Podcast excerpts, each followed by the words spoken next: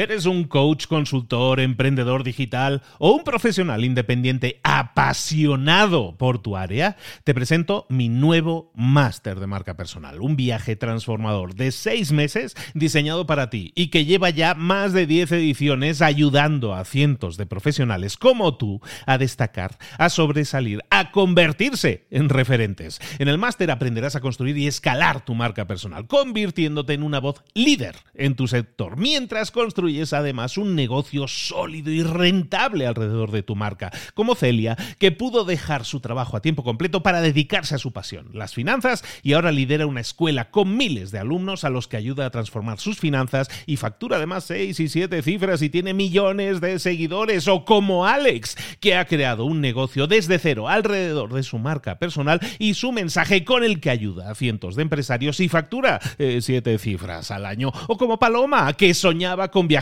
por el mundo y que ahora vive como nómada digital con cientos de miles de seguidores y más de 17.000 alumnos. Gracias al máster, su sueño pasó de ser una idea a una realidad rentable y reconocida. Este es el momento de que tú también dejes tu huella, de influir y de vivir por fin de tu pasión. Visita librosparaemprendedores.net barra marca y descubre muchas más historias de éxito de gente que confió en nuestro método. En junio comenzamos además la nueva generación y añadimos más novedades, más servicios y más soporte que nunca. Únete a la élite de profesionales que ya están cambiando sus vidas. ¿Estás listo? ¿Estás lista para desarrollar tu marca personal y ser nuestra próxima historia de éxito? Pues visita librosparaemprendedores.net barra marca y comencemos. ¿Te gustaría conocer los secretos de más de 500 millonarios? ¿Te gustaría destilar toda esa información, todos esos secretos en 13 principios y que si los sigues conseguirás independencia financiera y ser rico? Pues eso es lo que vamos a ver hoy en el resumen de este libro de 1937, ¿eh? ya ha llovido un poquito, de Napoleon Hill y que se llama Piense y hágase rico. ¿Pensamos? Perdón, ¿comenzamos?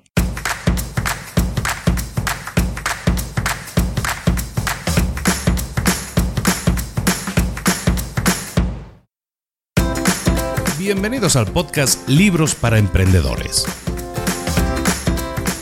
para alcanzar el éxito en cualquier negocio que quieras emprender, debes formarte, debes estudiar, aprender para emprender. Y para ello, no hay nada mejor que un libro. En el podcast Libros para Emprendedores te ayudamos de tres maneras. Primero, seleccionando los mejores libros del mercado para ayudarte a emprender, a mejorar en tu emprendimiento. Segundo, te ofrecemos gratis un resumen de los puntos más valiosos explicados en cada libro. Y tercero, te damos finalmente pasos a seguir para poner en práctica todas esas lecciones aprendidas y así poder acortar tu camino hacia el éxito ya sea marketing, ventas, liderazgo, emprendimientos, mentalización, eh, vamos a analizar lo mejor de lo mejor de los mejores libros del mercado y te lo vamos a dar todo bien masticadito y listo para ser aplicado. Soy Luis Ramos, empresario y emprendedor, y voy a acompañarte, si me lo permites, en este camino. Sin más, comenzamos. Muy buenas a todos, bienvenidos una semana más a un libro más, a un libro más de libros para emprendedores, el podcast en el que repasamos un buen libro cada semana, en el que vas a ver paso a paso cómo extraer el máximo conocimiento posible de todos esos fantásticos libros. Esta semana llegamos al libro número 10, encerramos el top 10 de estos primeros libros para emprendedores y lo hacemos con un libro que debía estar en ese top 10, debía estar en ese top, porque es el libro, probablemente el libro más importante de educación financiera que se haya escrito nunca, esa es su fama. Sea eso cierto o no, el caso es que se han vendido más de 7 millones de copias de este libro desde su edición original, que es el del año 1937, es el libro Piense y hágase rico, escrito en 1937 por el señor Napoleon Hill. Antes de meternos de lleno con ese libro, solo dos agradecimientos muy rápidos. Sé que a la gente no le gusta, pero ahora sí, te vas a tener que aguantar un poquitín, un minuto, lo, juro. Y es que debo de dar dos gracias. La primera, bueno, primero saludar, le dije que le iba a saludar a Douglas Noga, desde Brasil, que nos llamó desde Brasil y que tenemos muchas cosas en común, entre ellas el amor por cierta eh, cantante de música sertaneja que se llama Paula Fernández. Un saludo Douglas, Douglas, Douglas, no sé cómo sería la pronunciación porque depende un poco, pero bueno, un saludo. Nos escuchan desde Brasil, que eso es lo más importante. Y segundo, un agradecimiento a todo Colombia. A Colombia porque Señores, ha colocado a este humilde podcast y a este humilde servidor como número uno en las listas de iTunes, en este caso de marketing y, y ¿cómo le llaman? De marketing y empresa. Estamos en el número uno, estamos en el número uno, en el, perdón, en el número dos en negocios, número uno en marketing. Es algo fantástico. Agradecimiento muy grande a todo Colombia. Vamos a celebrarlo y vamos a ver si nos preparamos un un arroz atollado, un sobrebarriga, lulada, chicha, bien fresquita y un ron viejo de caldas para celebrarlo. En definitiva, muchas gracias Colombia, un saludo a Brasil, también un saludo a Madrid, que, me están escribiendo también desde allá, empiezan a escucharnos también en mi patria y eso me hace muy feliz. Saludo a ti Manolo también. Bueno, lo que decíamos, empezamos con Piense y hágase rico. Piense y hágase rico, libro del 37, viene eh, con una historia detrás. En 1908, un señor que se llamaba Andrew Carnegie, nada que ver con Dale Carnegie, que era el de cómo ganar amigos, influir en las personas. Andrew Carnegie, de decía, era un multimillonario. Bueno, un multimillonario es decir poco. Era la segunda persona más rica del planeta detrás de un tal Rockefeller, que seguramente te suena. Carnegie era un magnate del acero, se dedicaba, pues, oye, a producir acero y de aquella, en aquella época el acero era eh, una necesidad básica entre tanta guerra, tanto coche que se fabricaba, tanto barco. En definitiva, el señor era multimillonario, el segundo más rico del mundo. Bueno, pues fue entrevistado en 1908 por un jovencito llamado Napoleon Hill. Y pues le gustó mucho la vibración, la buena vibración que tuvo con este joven y le propuso algo.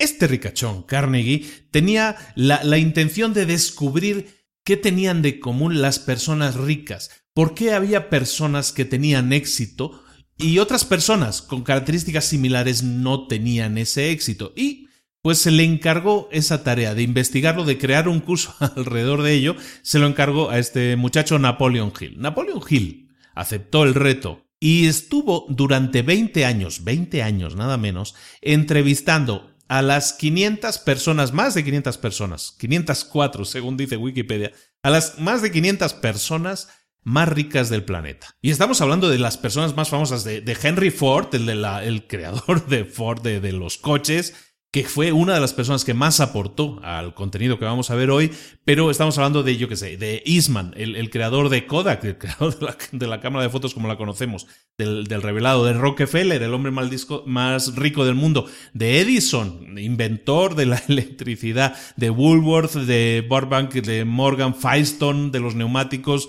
tres presidentes de Estados Unidos, bueno, la lista son más de 500 personas exitosas.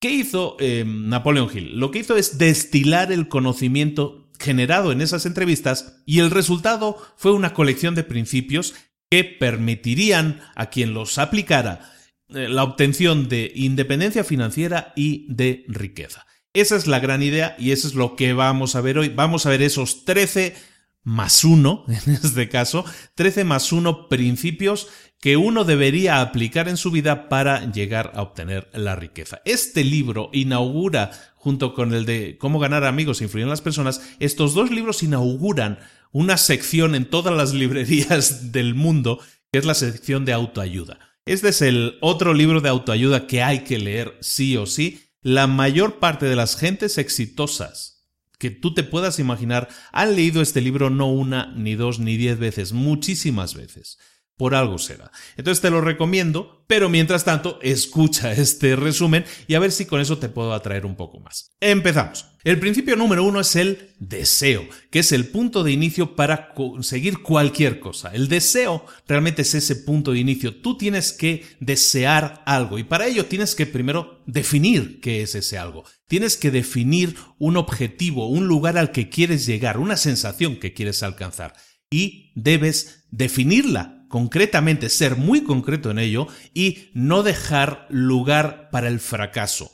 Existe la expresión quemar las naves. Supongo que muchos ya conocen de dónde viene la expresión quemar las naves, pero básicamente era aquel conquistador que llegó a América y lo que hizo fue quemar las naves para que no hubiera lugar, para que no hubiera posibilidad de retirada. Es decir, que solo podías mirar hacia adelante para intentar conseguir el objetivo que te habrías propuesto. Eso es lo que tú tienes que hacer. Tener el deseo ardiente de conseguir esa meta. Esa es la base, tener ese fuego dentro y quemar las naves. No pensar nunca en, bueno, voy a intentarlo, pero si no, pues me retiro, no pasa nada. Nunca tienes que ir con esa actitud, porque si vas con esa actitud, ya has fracasado. Es, en definitiva, transformar tu meta en tu obsesión. Una vez tengas eso en la cabeza, solo tengas eso en la cabeza, esa única meta, entonces sí, entonces sí vas a planificar los métodos, las formas en cómo llegar a alcanzarlo, pero primero tienes que obsesionarte con llegar a ese objetivo. Esas ganas, esa energía focalizada en alcanzar ese punto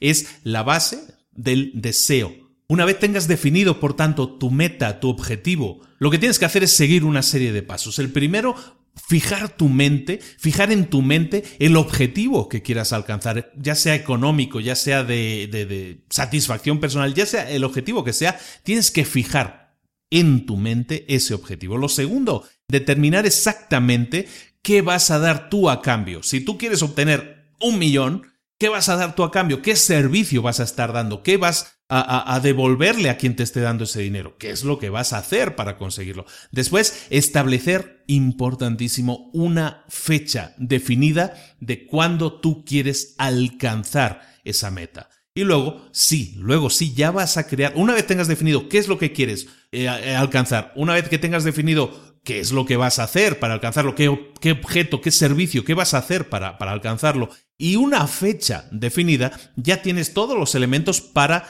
crear un plan que te lleve a alcanzar esos objetivos. Una vez tengas ese plan definido, esa meta, esa fecha, tengas todo definido, lo que tienes que hacer es, es, bueno, solo tienes que poner por escrito y entonces tienes que leerlo todos los días, leerlo en voz alta todos los días, no dejarlo, ah, pues lo pensé y ya, lo que decimos siempre de las ideas, no, tienes que tenerlo entonces siempre muy presente y leer todos los días, dos veces al día, por la mañana y por la noche, para de alguna manera ir programando tu cerebro para que ese objetivo que a lo mejor ahora en caliente, digámoslo así, has tenido y se te ha ocurrido para que siga estando presente y en caliente todos los días hasta que consigas alcanzarlo. Por lo tanto, define el objetivo, define exactamente qué vas a hacer para alcanzarlo, cuál es tu plan, define la fecha y luego repítetelo constantemente, repítelo constantemente para que se convierta en tu obsesión, en ese deseo. El segundo principio es el principio de la fe. Ahora que tienes el deseo, las ganas de alcanzar ese objetivo, lo que te hace falta es una fe inquebrantable de que vas a conseguirlo y que vas a conseguirlo de cualquier forma posible. Si realmente quieres algo, debes tener fe, debes construir en ti la fe, en ti mismo, de que vas a alcanzarlo. Debes creer en ti mismo, eso es la fe. ¿Y cómo se desarrolla la fe? Bueno, la fe se desarrolla mediante la repetición. Es un hecho conocido que la repetición de afirmaciones son como órdenes a tu mente subconsciente que te permiten desarrollar la fe. Por lo tanto, repite las afirmaciones diariamente en las que te pides, en las que te exiges a ti mismo acción continua para alcanzar tus objetivos. Si hablábamos en el principio anterior de que tienes que repetirte a dónde quieres llegar y cómo lo vas a hacer, demándate, exígete cada día a ti mismo ¿Qué vas a hacer hoy para alcanzar, para acercarte a tus objetivos? Esto lo habíamos visto también en la primera píldora roja, puede ser primera o segunda píldora roja. Después, cada día, siéntate, medita de alguna manera en lo que vas a hacer, cómo te estás acercando a tu objetivo, las acciones que, están estás realizando te están acercando cada día un poco más a tu objetivo. Piensa en ello, dedica minutos, media hora al día si es necesario para ello. Y luego analiza todas las acciones que has hecho durante el día o que vas a hacer en ese día. Toda acción que vayas a hacer tiene que ir dedicada a acercarte un poco más a tu objetivo. Si alguna de tus acciones no te está beneficiando, no te beneficia en el sentido que no te acerca a tus metas o a tus objetivos, elimínalas. Tienes que eliminarlas inmediatamente y centrarte, focalizarte en tu objetivo exclusivamente, eliminando cualquier otra cosa que no te acerque a tu objetivo, porque lo único que, es, es es un ladrón de tiempo. El tercer principio es el de la autosugestión. ¿Qué es la autosugestión? Es acceder a tu mente inconsciente, a tu mente subconsciente, a tu mente automática, porque esa mente es la que controla tus cinco sentidos. Y lo que tienes que hacer es aprender a controlarla, aprender a programarla, mejor dicho, para que se ejercite. ¿Cómo la vamos a programar? La vamos a programar orientándola hacia el objetivo. Esa programación de tu mente subconsciente la haces verbalizando, hablando en voz alta, lo que hablamos, leyendo diariamente tus objetivos, tus metas, lo que vas a hacer para alcanzarla, analizando todas esas acciones que hablábamos en el, en el principio anterior de la fe, pero asociándolo también con sensaciones. Cuando tú tienes un sentimiento asociado a una idea, ese, ese, sentimiento se engrana, se mete dentro de tu subconsciente. Es de esa manera en que tú tienes que programarlo. ¿Cómo hacerlo? visualizándote. Tienes que crear sensaciones alrededor de tu meta. ¿Cómo es, ¿Qué es eso de sensaciones alrededor? ¿Es, algo muy etéreo? No, es bien fácil de, de conseguir.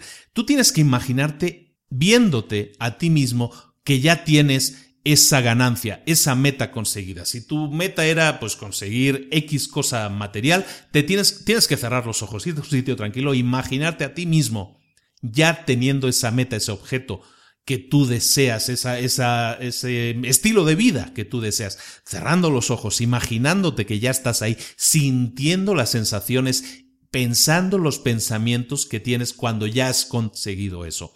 Estás programando a tu mente a tener esas sensaciones. Y lo que va a hacer la mente es acostumbrarse a que ya tiene esas sensaciones.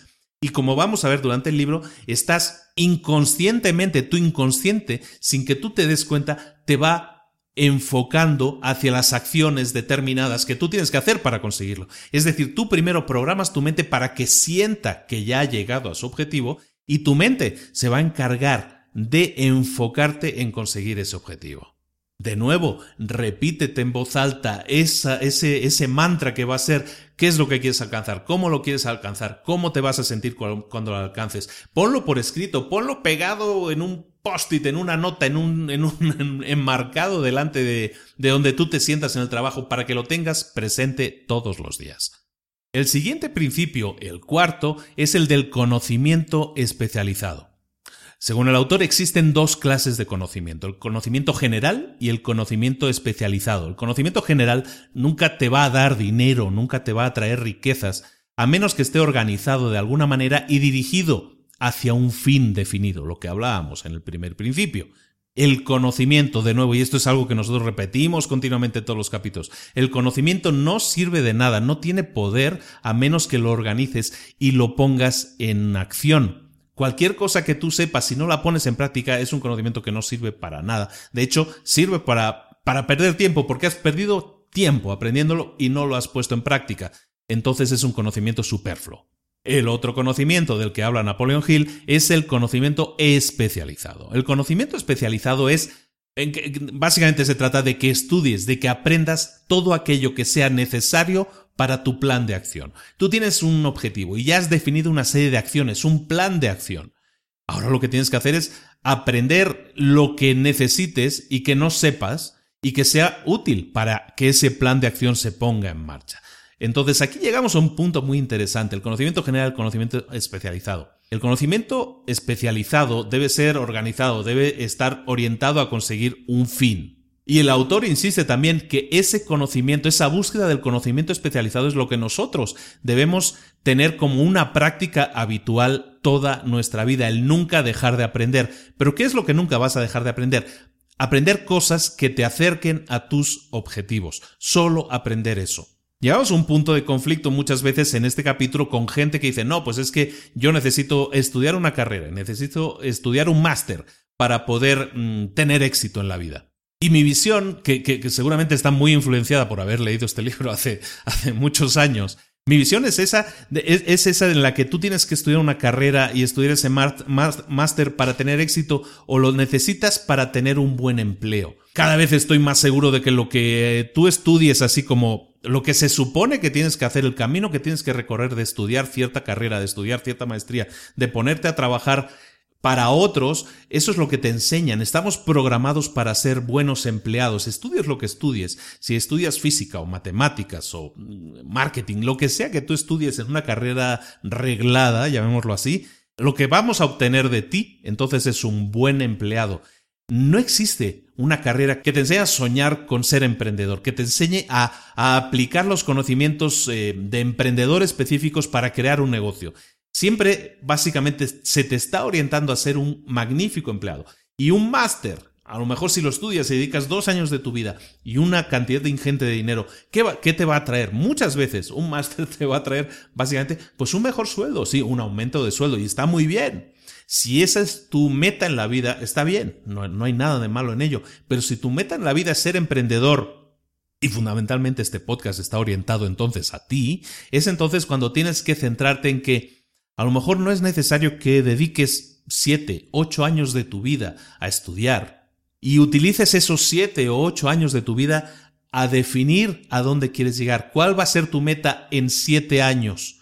Y cuando otros estén saliendo apenas de la universidad después de estos siete años, a lo mejor tú ya estás mucho más cerca de tus objetivos que ellos, porque ellos apenas tienen experiencia laboral y tú llevas siete años trabajando. Ese es, por ejemplo, es, yo diría que esa es mi visión ahora mismo, ¿no? Entonces, plantearte una meta siete años, estudiar todo aquello que te sirva específicamente para alcanzar esa meta, para mí tiene mucho más sentido que a lo mejor estudiar durante siete años y habrá mucha paja, muchas asignaturas que no son realmente útiles para acercarte a tus objetivos. Esa es mi forma de pensar, está muy, eh, muy alineada con lo que contiene este libro y sí quería soltarlo y decirlo aquí, aunque eh, seguramente me vayan a llover un, par de golpes al respecto, pero bueno, es la forma en la que yo pienso, es la forma emprendedora de pensar. ¿De acuerdo? Estamos hablando del principio 4, que es el conocimiento especializado. El principio 5 es el principio de la imaginación. La imaginación es el taller de la mente, es donde las cosas se trabajan o se diseñan en nuestra mente. El autor identifica dos tipos, dos formas de imaginación, la imaginación sintética y la imaginación creativa. La creativa es aquella imaginación en la que nosotros, ahora sí, como dice la, palabra, creamos algo, ¿no? generamos ideas que son nuevas y, y, esas ideas nuevas se generan en la imaginación. Luego es cuando tenemos que aplicarle el segundo tipo de imaginación, que es la imaginación que llama sintética. ¿Qué es la imaginación sintética? Pues es aquella en la que ordenamos ideas, conceptos, pero son ideas y conceptos que ya tenemos, que seguramente habremos aprendido en lo que llamamos antes en la, educación especializada. Pues agarramos todas esas ideas, esos bloques de, Lego y, les, y con ellos damos forma. ¿De acuerdo? No estamos creando algo nuevo, algo nuevo lo hemos creado en nuestra imaginación creativa, ahora lo que estamos es darle forma, viendo cómo hacerlo, qué piezas necesitamos para hacerlo y esas piezas pues son eh, conceptos o ideas que ya existen en nuestra mente y a lo mejor los combinamos de una manera diferente. La, imagen de las piezas del Lego para mí es la que más identifica todo esto. Todos estos principios, todos los principios del libro eh, son interdependientes, pero van sumándose unos encima de los otros, ¿no? Entonces tenemos que primero tener claro a dónde queremos llegar. Luego tenemos que tener claro qué formación específica necesitamos para llegar a eso. Y una vez tenemos esa formación específica, entonces es cuando estamos montando ese plan definido, ese plan definitivo, y lo montamos en nuestra imaginación con la imaginación sintética, teniendo en cuenta todo lo ya aprendido y cómo colocarlo para desarrollar nuestro, ahora sí podríamos llamar, plan de negocio. Y eso lo hacemos en esta fase o mediante este principio que es el de la imaginación, el taller de nuestra mente. El siguiente principio, el sexto, es el de la planeación organizada. Esto es la cristalización del deseo en acción, lo que siempre decimos, pasar a la acción. Para hacerlo necesitamos, como decíamos justo en el principio anterior, un plan. Un plan que debe ser lo más a prueba de balas posible, es decir, que nos, eh, en principio esté diseñado para triunfar, no para ver qué pasa, ¿no? Entonces tenemos que tener acceso a experiencia, a habilidades, a educación, a la imaginación de otras mentes, si es posible. Es en este capítulo donde se empieza a hablar de, algo que vamos a tratar más a detalle en, otro, en, otro, principio, más adelante, pero es el tema del mastermind, ¿no? Del, como se llama en el libro original, el mastermind o la mente maestra. Para crear un plan, lo que tenemos que hacer es apoyarnos en los conocimientos y experiencias de otro. Para ello, puede ser necesario que nos aliemos, que tengamos como aliados a un grupo de tanta gente como sea necesaria para que tú puedas crear y llevar a cabo ese plan. Ojo, diseñar el plan, pero también ponerlo en funcionamiento, ponerlo en marcha. ¿Para qué te sirve apoyarte en esos aliados, en esa gente? Te sirve porque la idea de estos grupos que se llaman masterminds hoy en día, y todo viene por este libro, Eh, la idea es que tú te reúnas con ellos habitualmente, periódicamente, puede ser cada semana, cada 15 días, cada mes una vez hayas decidido los miembros que van a componer el grupo, que tiene que ser gente alineada, no tiene que ser gente a lo mejor de tu mismo negocio. Si tú estás en el negocio de crear páginas web, en, tu mastermind puedes tener otra gente que, sean negociantes, que sean emprendedores, pero de otro, de otro estilo de trabajo, ¿no? De otro tipo de empresa. Uno puede ser una inmobiliaria, por el otro puede ser una página web, el otro puede ser lo que sea. La idea es que tengamos algo en común que es la necesidad de diseñar planes y ponerlos en acción. El apoyarse unos a otros, ¿para qué te sirve? Si tú te reúnes periódicamente con estas personas, lo que vas a hacer es ponerte a ti mismo en juicio y poner tus planes o tu plan de, trabajo a juicio, a juicio de los demás. Si tú has pensado, mira, yo tengo esta idea de negocio, lo que haces es exponerla a ese grupo de personas, ellos te la van a validar o no, o te van a decir, pues eh, la verdad no lo veo tan claro, o enséñame los números, vamos a analizarlo ellos de alguna manera te están retroalimentando y te están criticando constructivamente tu idea. Una vez lo hayas hecho, tú vas a generar un plan de acción y ese plan de acción tú también lo vas a poder poner eh, ahora sí a juicio de esas otras personas que están de alguna manera haciendo ellos también lo mismo. O sea, en una reunión de este tipo, tú expones tu plan y a lo mejor tus próximos pasos a seguir. Luego lo hace la persona que está al lado, luego el siguiente, luego la siguiente. Estos grupos normalmente son pequeños, de 5, 7 personas. Lo que estás obteniendo es un feedback, una, una retroalimentación inmediata de gente que está alineada con la idea también de crear algo, de ser emprendedor, y te van a decir, mira, tira por aquí, no tira por aquí, yo eso lo hice y no me funcionó, prueba esta otra cosa. Y de esa manera vas a tener una crítica inmediata de tus ideas, vas a saber si son buenas o no, si resisten los golpes, y luego también de tus planes de acción, también vas a ver si resisten tus golpes. Y luego, lo más importante, y como decíamos en este principio de planeación organizada, vas a definir cuáles van a ser tus próximas acciones. Es decir, si yo me reúno semanalmente con este grupo, pues mira, ¿sabes qué? Después de la reunión tengo claro que voy a tirar por aquí. para la próxima semana yo voy a haber hecho tal o cual cosa ese compromiso que tú creas frente a los demás de decir, la próxima vez que nos veamos yo ya habré hecho esto y os voy a explicar cuáles son los resultados, esa es una herramienta poderosísima. Los, em, los estadounidenses, los, los americanos, los ingleses en general llaman a esto accountability. En español lo podríamos llamar rendir cuentas. Esa es una de las herramientas más poderosas, en este caso, que se extrae, se extrapola de este principio de la planeación organizada, en el que tú empiezas a rendir cuentas, en este caso periódicamente, si puede ser semanalmente, pues semanalmente a otros iguales que tú, que están en la misma situación, están seguramente creando algo o haciendo crecer su negocio, lo que hacen es eh, rendir cuentas mutuamente. Yo quedé la semana pasada que iba a hacer tal cosa, efectivamente la he hecho, y estos han sido mis resultados. Y si no lo haces, las otras personas están dispuestas a reclamártelo y a ponerte de nuevo en acción. Oye, no te despistes, ponte en marcha, no te duermas. Pero esa retroalimentación, ese rendir cuentas y que las otras personas te reclamen esas cuentas es lo más, es una de las herramientas más importantes. Aparece aquí en el principio 6 de planeación organizada. Utiliza esa idea, a lo mejor no algo tan organizado si no lo tienes, pero la idea es que sí lo tengamos.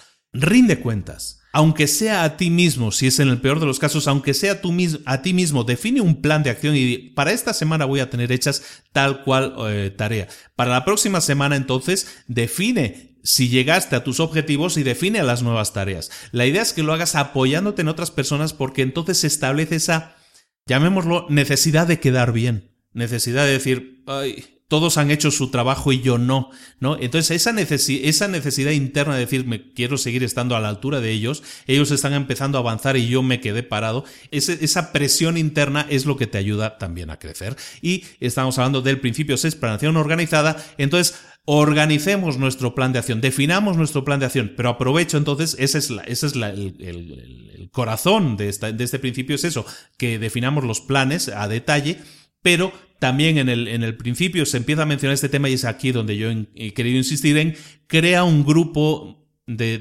dependencia de alguna manera en el que vayas a hablar de tus avances y de lo que piensas hacer o de lo y que te lo, te lo critiquen y luego también de los siguientes pasos que vas a hacer y que te lo reclamen. Ese punto es importantísimo.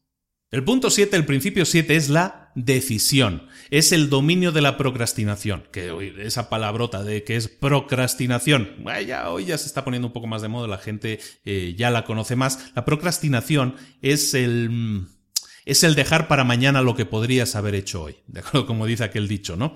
Es el retrasar cosas que tú ya tienes identificadas que tienes que hacer, pero que no haces. Cuando yo te digo pasa la acción y tú prefieres quedarte pensando, no, espera, le voy a dar dos o tres vueltas más a este pensamiento, a esta idea que tengo, para... Lo que estás haciendo entonces en ese momento es retrasar el ponerla en práctica, el validar esa idea. Eso es procrastinar, tal cual así se dice. Y en el principio 7, la decisión. Decisión es exactamente el antónimo o lo contrario de la procrastinación. Es decidirte, es ponerte en marcha. Más de 500 personas exitosas tenían este punto en común. Y es que toman decisiones, toman sus propias decisiones y las toman rápido. Y cambiar esa decisión que ya tomaron rápidamente es algo que hacen muy lentamente o a lo mejor nunca lo hacen toman decisiones rápidamente y cambian de decisiones lento o nunca. Ese es el principio que tú tienes que aplicar siempre, el principio de la decisión, ser decidido o decidida. Todos aquellos que toman decisiones rápidas, quiere decir que saben lo que quieren en la vida, saben a dónde quieren llegar, saben cuál es su objetivo y normalmente lo consiguen. Son lo que llamamos líderes. El siguiente principio, el octavo, es la persistencia. La persistencia es el ingrediente esencial para transformar nuestros deseos en dinero. Estamos hablando de ser ricos, ¿no? Pues la persistencia es básica, es el ingrediente básico. La mayoría de las personas están siempre preparadas para rendirse al primer problema, al, primer obstáculo que se encuentren. Mucha gente es así, encuentran un primer obstáculo y ya se rinden. No, no, no, no, no tengo ganas, tengo inseguridades. La persistencia es cuando llegues a un obstáculo, a un obstáculo que te impide llegar a tu objetivo, solucionarlo, eh, rodearlo, evitarlo, atravesarlo si es, si es necesario, pero nunca dar marcha atrás, nunca volver a unas naves que ya has quemado. Eso es la persistencia y eso es lo que diferencia a las gentes exitosas o millonarias, en este caso ricas, lo que diferencia a las gentes exitosas de las que no lo son. No se rinden a las primeras de cambio, ni a las segundas, ni a las terceras. Tienen claro cuál es su meta y la persistencia. Persisten hasta conseguirla. Y un punto a comentar en este, en este principio de la persistencia es que una de las cosas que una persona persistente tiene es que tiene la mente cerrada ante influencias negativas. Es un punto que vamos también a tratar un poquito más adelante, pero es importante subrayarlo aquí. Tienes que ser inasequible al desaliento, tienes que persistir hasta lograr tu objetivo y los obstáculos que te encuentres pueden ser obstáculos que, que, están en el propio camino, ¿no? De lo que tú estés realizando, pero también pueden ser obstáculos externos. La crítica, el que la gente no crea en ti, todo eso son obstáculos. Si tú crees en ti, si tú crees en tu idea, Tienes que hacer oídos sordos a cualquier influencia o comentario negativo y seguir adelante. El camino te lo marcas tú. No escuches a las críticas negativas que son negativas porque sí. Si tú tienes claro a dónde vas, cómo lo vas a hacer, por qué lo estás haciendo, si tienes todo eso claro, tú sigue adelante. Persistir también es hacer oídos sordos a aquellos que te están criticando posiblemente porque no han invertido la misma cantidad de tiempo, de ganas y de energía que tú en alcanzar sus objetivos. El principio 9 es el poder de la mente maestra, lo que en inglés se llama el mastermind y, ha quedado como tal. Por eso digo las dos palabras, porque el mastermind como que es algo que, se utiliza también hoy mucho hoy en día. Bueno, el poder de la mente maestra. ¿Qué es eso del poder de la mente maestra? Pues de alguna manera relacionado con lo que hablábamos de crear ese grupo de mentes, de, de iguales con los que te reúnes y vas validando lo que estás haciendo y lo que te está acercando o no a tus objetivos pues tratándose de ese grupo, de ahí se extrapola la idea de la mente maestra. ¿Qué es la mente maestra? La idea de la mente maestra es que si tú tienes a dos personas por separado, si esas dos personas coordinan sus esfuerzos, juntan sus esfuerzos, lo que vamos a obtener es lo que se llama una tercera mente. Esa tercera mente es la unión de esas dos mentes por separado, de esos esfuerzos por separado, y el resultado que va a alcanzar esa mente es muy superior al que alcanzarían esas dos personas por separado, aunque sumáramos sus esfuerzos. Por lo tanto, volviendo a insistir sobre el tema de, estas reuniones que, se llaman precisamente así, masterminds, no solo en los masterminds te sirve para validar hacia dónde vas, validar tu camino, validar tus ideas y también definir los siguientes pasos a seguir, también validados o, convalidados por los otros, no solo para eso sirve, sino también para hacer lo que hoy en día se viene llamando networking, que es el conocer a otras gentes iguales y también colaborar con ellas, generar, sale el nombre en inglés, joint ventures, eh, generar uniones en las que se pueda, en las que yo me pueda aprovechar de tus conocimientos y tú de los míos, o que generemos una nueva fuerza, una nueva empresa, nueva, una nueva idea en la que se estén aportando ideas de los dos y el resultado sea mucho mayor que los que conseguimos nosotros dos por separados. Ese también es uno de los objetivos de los mastermind, de las mentes maestras, y es el principio 9, el poder de la mente maestra. El siguiente paso, el principio 10, es el, el misterio de la transmutación del sexo. Y llegamos al sexo, oh, la palabra prohibida. No, este, este, tema es muy interesante. Mira, Napoleon Hill dice que la energía sexual es la energía más poderosa de todas. Y con eso creo que estaríamos muchos de acuerdo. Lo que propone el autor es que canalicemos nuestra energía sexual, que es la más poderosa de todas, ese volumen de energía que tenemos, que lo canalicemos efectivamente hacia la consecución de nuestros objetivos.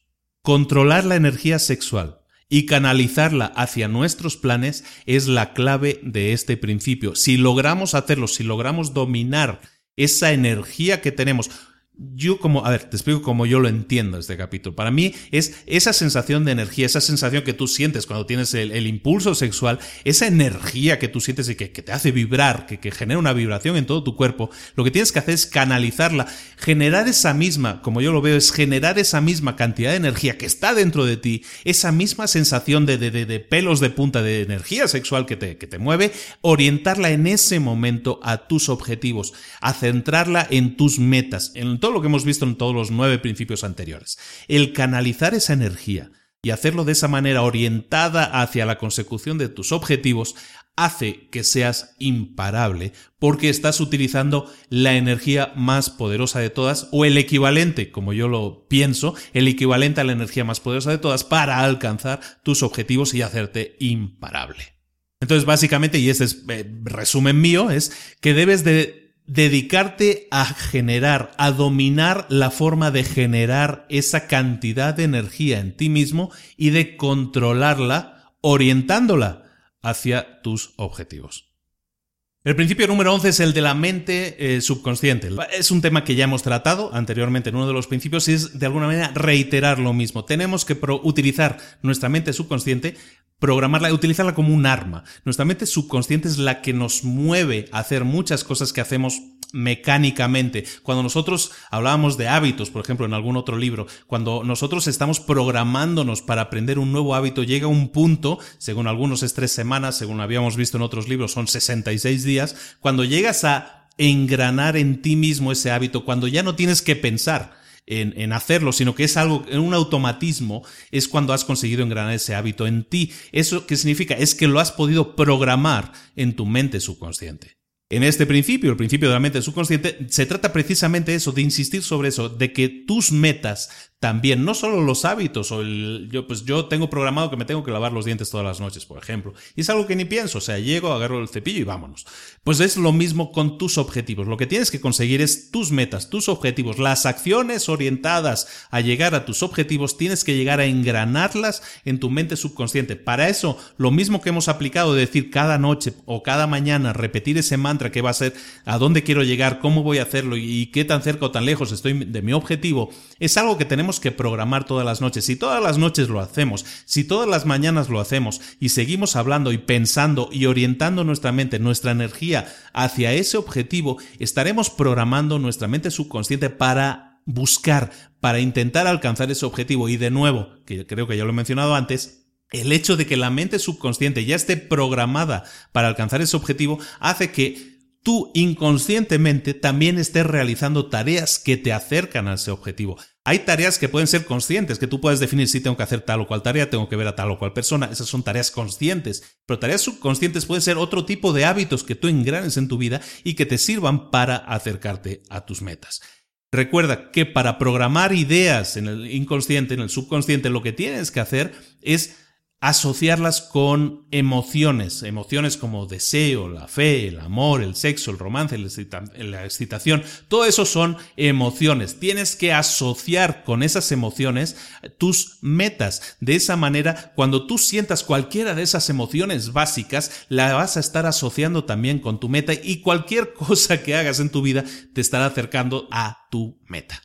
El siguiente principio, el número 12, ya es el, penúltimo, es el de la mente. La mente, como la describe el autor, es una es una emisora y receptora de radio. Es una, como aquellas antiguamente, ya los jóvenes yo creo que ya ni lo sabrán, como una, emisora de onda corta, ¿no? En que podías enviar y recibir eh, comunicados por radio. La idea que propone Napoleon Hill en el libro, y que es una idea que ahora vamos a comentar, pero que hoy en día se sigue utilizando y reutilizando hasta la saciedad, es que tu emisora de radio, que es tu mente, la emisora de radio que está en tu mente, emite ondas, emite ondas al universo. Y lo que hace también es entonces recibir ondas similares. Estás en la misma longitud de onda. Entonces, si tú envías algo en ese canal, en esa longitud de onda, ¿qué vas a recibir? Vas a recibir lo mismo que estés enviando, porque vas a recibir datos que entran también por ese canal de la misma manera que tú los envías, de la misma manera que salen. Es en la mente donde nosotros creamos nuestros pensamientos. Nuestros pensamientos generan vibraciones en nuestro cuerpo. Y esa vibración es lo que nosotros transformamos en acciones. Es decir, la mente provoca pensamientos, los pensamientos provocan acciones finalmente, ¿no? Provocan vibraciones y vibraciones en acciones. Puedes ver en los secretos de la mente millonaria en nuestro resumen. Al principio estamos hablando de algo muy parecido a esto. Qué curioso. Por lo tanto, pensamientos provocan finalmente acciones y las acciones provocan resultados. De lo que habla en este capítulo, y es lo que ahora te voy a comentar, que tiene mucha relación con muchos otros libros y muchos contenidos que hemos visto en las últimas décadas, es que lo que nosotros emitimos es lo que nosotros vamos a recibir. Si te fijas un poco en una película y libro que se llama El Secreto, que fue muy famoso hace como, ¿cuánto? ¿10 años, más o menos? Hace 10 años ese libro se hizo mundialmente famoso. De hecho, si eres, y no es por hacer publicidad, pero si tienes Netflix, creo que en Netflix está la película El Secreto. Esa, esa historia del secreto viene de algo anterior que le llaman la ley de la atracción. Pues la ley de la atracción viene, o por lo menos yo creo que viene de aquí, de este libro, ¿no? Eh, eh, ¿Qué estamos hablando? La ley de la atracción es que tú atraes lo que tú emites, si tú estás diciendo, si tú estás hablando o pensando o dedicando tus pensamientos, que es de lo que estamos hablando aquí, de la mente, si ocupas tu mente con pensamientos de fracaso, de miedos, lo que, ¿qué es lo que vas a obtener? Fracaso y miedo. Si tú ocupas tu mente, tus pensamientos con pensamientos positivos, de alcanzar tus objetivos, de acciones que te acercan a tus metas, ¿qué es lo que vas a obtener? Vas a obtener acercamientos a tus metas, acciones efectivas que te van a acercar a tus metas y finalmente también tus metas. Es lo que llaman la ley de la atracción también y es lo que se llamó en aquella película, en aquel libro tan famoso, El secreto, que era de Rhonda Byrne. Pues todo eso viene siendo lo que vemos aquí al principio de la mente para Napoleon Hill, que es básicamente concentra tu mente en pensamientos positivos y que te acerquen a tus metas. Desecha pensamientos negativos porque lo único que van a hacer es traer negatividad y también realidades negativas a tu vida. No solo en tu mente, sino recuerda que la mente genera acciones y las acciones resultados. Si tú piensas voy a fracasar, las acciones y los resultados que, vas a obtener van a ser fracasos. El último principio es el principio del sexto sentido, como aquella película antigua de Bruce Willis. Bueno, muy relacionado con el anterior. Tu mente, decimos, es esta radio, esta, esta, estación receptora. Tu mente programa ideas, en este caso positivas, esperemos que sea así, entonces recibe ideas positivas. De lo que se trata aquí es de que hagas caso de tu sexto sentido. Ese es el principio número 13. Haz caso de tu sexto sentido. ¿Por qué? ¿O en qué casos? Básicamente, cuando tú estés generando ideas de positividad, de acercamiento hacia tus metas, tú vas a también recibir acciones o ideas positivas. Se trata de que hagas caso de tu sexto sentido. Cuando tú estás alineado, cuando tú estás en ese mood con esa idea, lo que estás atrayendo son ideas que te pueden acercar también o tú estás estableciendo acciones que te puedan acercar también a tu objetivo. En este caso, lo que se conoce como tengo un sexto sentido. Un sexto sentido son son, son, ideas, son ideas que vienen sin saber uno por qué. pues no sé por qué se me ocurrió. Cuando tú estás en esa forma de actuar que es positivista, llenando tu mente de ideas positivas, es decir, concentrando toda tu energía en llegar a tus metas, las ideas que te van a venir a la cabeza, esas ideas que vienen por casualidad, diríamos entre comillas, esas ideas son tu sexto sentido. Hazles caso porque probablemente sean ideas que si aplicas también te vayan a acercar a tu, a tu objetivo. Es, eh, como dicen en, el, en el, lo de la ley de la atracción y en el, y en el secreto, el universo conspira para, hacer, para que tú consigas tus metas. Cuando tú piensas en tus metas y piensas positivamente en las acciones, esa es la frase, ¿no? El universo conspira para que las consigas. Listo, señores, pues estos son los 13 eh, principios de eh, Napoleon Hill que nos explica en Piense y hágase rico. Ojo, cuando hablamos de hacernos ricos, yo, lo he orientado, como somos negociantes, somos emprendedores, lo, he orientado más al tema de, hacerse rico es hacerse eh, con dinero. Pero toda esta forma de actuar se puede orientar a ser rico espiritualmente. Eh, riqueza familiar, riqueza de, de, historias, de experiencias positivas. Hacerse rico no significa hacerse monetariamente rico o no tiene por qué significarlo, ¿de acuerdo? Eh, que quede dicho, aunque en este enfoque que, que, yo le doy, como si estamos hablando de libros para emprendedores, pues lo enfoco siempre desde un punto de vista más monetario, más, más, más, más terrenal, ¿no?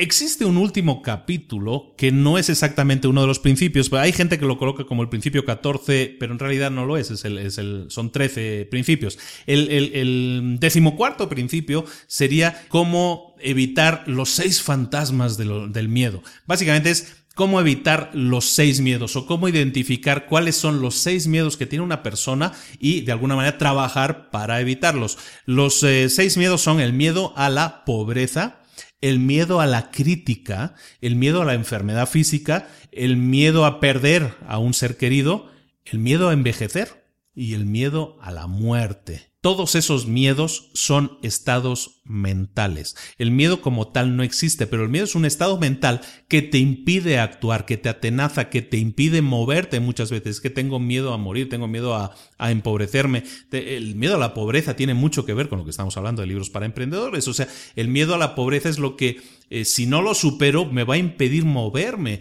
El miedo a la crítica, ¿qué van a decir los demás si fracaso? ¿no? El miedo a la, pues bueno, luego los miedos físicos, ¿no? El miedo a, envejecer, a morir, el miedo a enfermedades, el miedo a perder tu tranquilidad espiritual, y, pero también el amor, eh, el, el, miedo a perder algo a alguien, muchas veces si llenas tu mente, y volvemos a lo mismo que estamos viendo en estos últimos principios, si tú en tu mente llena, la llenas de ideas que tengan que ver con el miedo a la pobreza, a la crítica, a perder a alguien, lo que estás haciendo es atrayendo todo eso a tu vida. Si tú estás pensando en pobreza, lo que más seguro es que aparezca en tu vida es pobreza, porque es que es lo que ocupa tu mente. Si es el, miedo eh, a perder a alguien querido, que es eh, fundamentalmente cuando hablamos de la gente celosa, eh, ¿qué hace? ¿Qué pasa cuando una gente es muy celosa? Normalmente acaba perdiendo a su ser querido. ¿Pero por qué? Porque si en teoría lo quiere mucho o quiere mucho a la otra persona, pues la pierde precisamente porque llena su cabeza de miedo a perder a esa persona. Esa inseguridad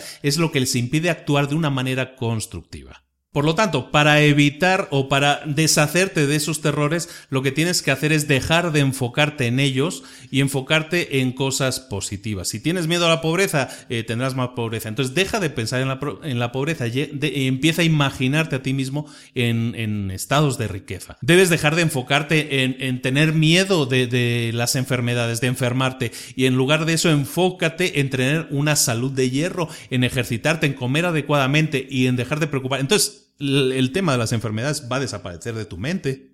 Hay un séptimo miedo, hay, un séptimo diablo, como lo llama él, que afecta a, nuestra mente y que nos puede afectar en, que podamos conseguir o no nuestros objetivos, que lo había comentado un poco antes, lo vuelvo a remarcar aquí.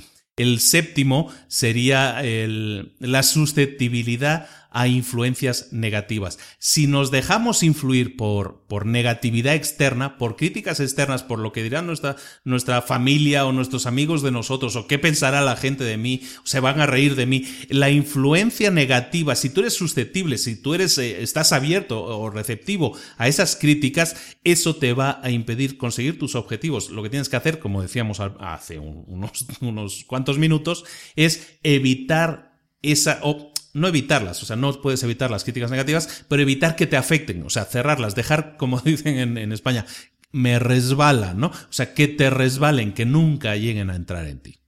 Y este fundamentalmente es el resumen completo del libro que te he hecho Piense y hágase rico de Napoleon Hill, escrito en el año 1937. ¿Qué es lo que te pido? Que te lo leas. Lo puedes conseguir gratis por internet. Ya ni te pongo ningún enlace en la, en la página. Búscalo. Simplemente haz una búsqueda en Google. Creo que la primera o segunda búsqueda ya te aparece el libro completo gratis. Es decir, no tienes excusa para no leerlo. y es una recomendación que te hago. Aunque algunas cosas te puedan sonar muy eh, alejadas, en el libro cada uno de estas cada uno de estos principios está explicado con ejemplos, con historias de gente que hizo o actuó de tal o cual manera y cuál fue su resultado. Aquí al final estamos resumiéndolo en, en 40, 50 minutos, pero la verdad es que el libro tiene mucha amiga, vale mucho la pena leerlo, aunque solo sea para ver cómo otras, cómo otras historias, otras gentes se han enfrentado a sus problemas y los han podido superar o se han establecido metas y han llegado a ellas. Es muy interesante que lo leas, te lo recomiendo mucho, es un libro básico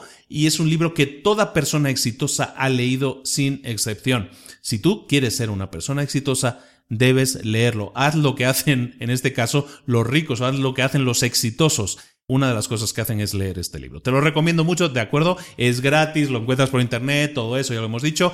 Nada más, me despido la próxima la próxima semana vemos un nuevo libro para emprendedores. Emprendemos. Estoy dándole vueltas a una cosa. Eh, te lo quería comentar. Mira, yo de una vez lo tengo en la cabeza y, y estaba yo pensando, ahora que hemos completado los primeros 10, y, como que es la base fundacional de todo. Lo que quería comentarte es lo siguiente, todavía no hemos, por ejemplo, hablado de ventas, ¿no? Eh, quiero ya que el próximo libro, eh, probablemente la próxima semana sea de ventas, pero quería proponerte una idea que tengo en la cabeza. ¿Estaría bien que hiciéramos como meses temáticos? Es decir, que a lo mejor el próximo mes o los próximos dos, tres, cuatro capítulos estuvieran dedicados exclusivamente a ventas o los otros cuatro siguientes a marketing y los otros siguientes a, liderazgo o no sé, eh, sería interesante para ti. Tengo la duda de si hacerlo o no, porque digo, a lo mejor hay gente que no está eh, muy interesada en ventas y pues está un mes escuchando hablar de ventas, ¿no? O sea, la idea es que todos los libros son interesantes para todo el mundo y que todo el mundo puede sacar algo positivo de cualquier libro, ¿no? Pero tenía, tengo esa idea como de hacer meses temáticos y, no sé si funciona o no. De momento voy a seguir con, digamos, una cosa variadita, ¿no? Eh, me están sugiriendo en, Facebook, por ejemplo, pues hablar de libros de hablar en público, que era algo que yo no, que sí leo. Yo soy Toastmaster, también pertenezco a un club de Toastmasters, me gusta mucho hablar en público. Bueno, ahora sí me gusta, ahora que, que soy en el club. Eh, Toastmasters, para aquel que no lo sepa, y es algo que deberíais que aconsejo también a todos. Eh, Toastmasters es una organización mundial de clubes de oratoria, de hablar en público, básicamente. Son prácticamente gratis, o sea, se paga muy poco cada seis meses y te sirven pues, de alguna manera para ponerte retos a ti mismo y, superarte en todo lo relacionado al tema de hablar en público, te lo recomiendo mucho. Entonces, por ejemplo, pues esto venía al pelo porque alguien me estaba recomendando que, que habláramos de algún libro de, en este caso, de Charlas TED, que me estaban proponiendo, me lo proponía Manolo precisamente, y, y bueno, pues es una opción, ¿no? Podemos hablar de libros que, que enseñen a hablar en público. Pues sí, claro que sí. Otra, otra petición que me han hecho, por ejemplo, que es que yo leo muchos libros, ¿qué técnicas utilizo? ¿Cómo le hago? Bueno, pues podemos ver temas de lectura rápida. Tengo dos o tres libros de lectura rápida que pueden ser interesantes que repasemos. Si a alguien le interesa, no es exactamente un libro para emprendedores, pero, nos puede ayudar a aprovechar mucho más nuestro tiempo, ¿no? Entonces, si hay alguna otra temática que a mí se me escape o que yo no tenía en el radar y, sea interesante para todos, pues también me la podéis proponer, ¿no? Entonces, de alguna manera quería comentar eso, ¿no? El tema de si hacemos meses temáticos o si no es necesario, seguimos así haciendo cosa variada. Y también el tema de si hay alguna otra temática que te gustaría que revisáramos en el podcast también, ¿no? Como el tema de hablar en público, como el tema de técnicas, como podríamos llamar habilidades, ¿no? La lectura rápida siendo una de ellas, ¿no? Y hablar en público también en sí es una habilidad, no tanto es una eh, herramienta, ¿no? Entonces, si todo eso es de alguna manera útil o te interesaría o te hablo de escucharlo dices, ah, pues sí, oye, pues sí me gusta, no dejes de comentarlo ya estamos dirigiendo a todo el mundo a nuestra página de Facebook, parece ser es donde hay un poco más de, entre comillas, acción. Pues bueno, eh, vas a ver que si entras en la página de Facebook de Libros para Emprendedores, la buscas tal cual en Facebook y ahí nos encuentras. Y si no nos sigues, síguenos, pues ahí puedes eh, poner comentarios debajo del, de este post. Ves que cada capítulo tiene su fotito, tiene su post eh, específico. Ahí puedes poner comentarios al respecto de este tema y de alguna manera es la, la cuestión que te pido esta semana. De nuevo, muchas gracias por tu atención. Gracias a Colombia, gracias a México Seguimos siendo número uno. Estamos en el top 10 de México general. Estamos creciendo en España, en Perú, en, en Colombia, en Ecuador, en Venezuela. Eh, Chile, eh, a todos vosotros, desde donde quiera que me escuchéis, desde Brasil también, como os decíamos antes, desde Estados Unidos que tenemos una, una legión de seguidores, pues a todos muchísimas gracias. Vosotros sois los que me estáis dando toda la energía para continuar, todas las ganas, vuestros comentarios son alimento para mi mente y para mis ganas de continuar. Muchas gracias a todos, nos vemos la próxima semana, un nuevo libro, va a ser un libro de ventas, ya, ya lo digo, lo adelanto, no sé cuál de ellos, pero va a ser uno de ellos. Libro de ventas la próxima semana, nos vemos, un saludo, Luis Ramos, Libros para Emprendedores, hasta luego.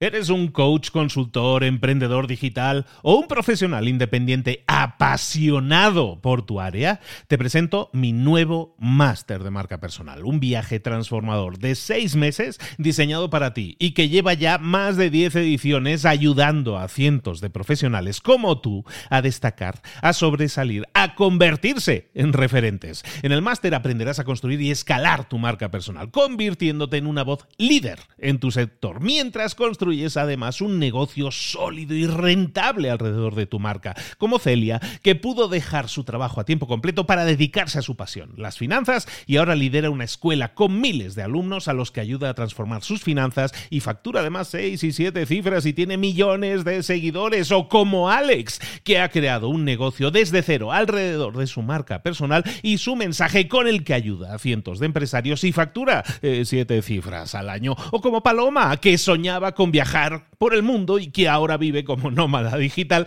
con cientos de miles de seguidores y más de 17.000 alumnos. Gracias al máster, su sueño pasó de ser una idea a una realidad rentable y reconocida.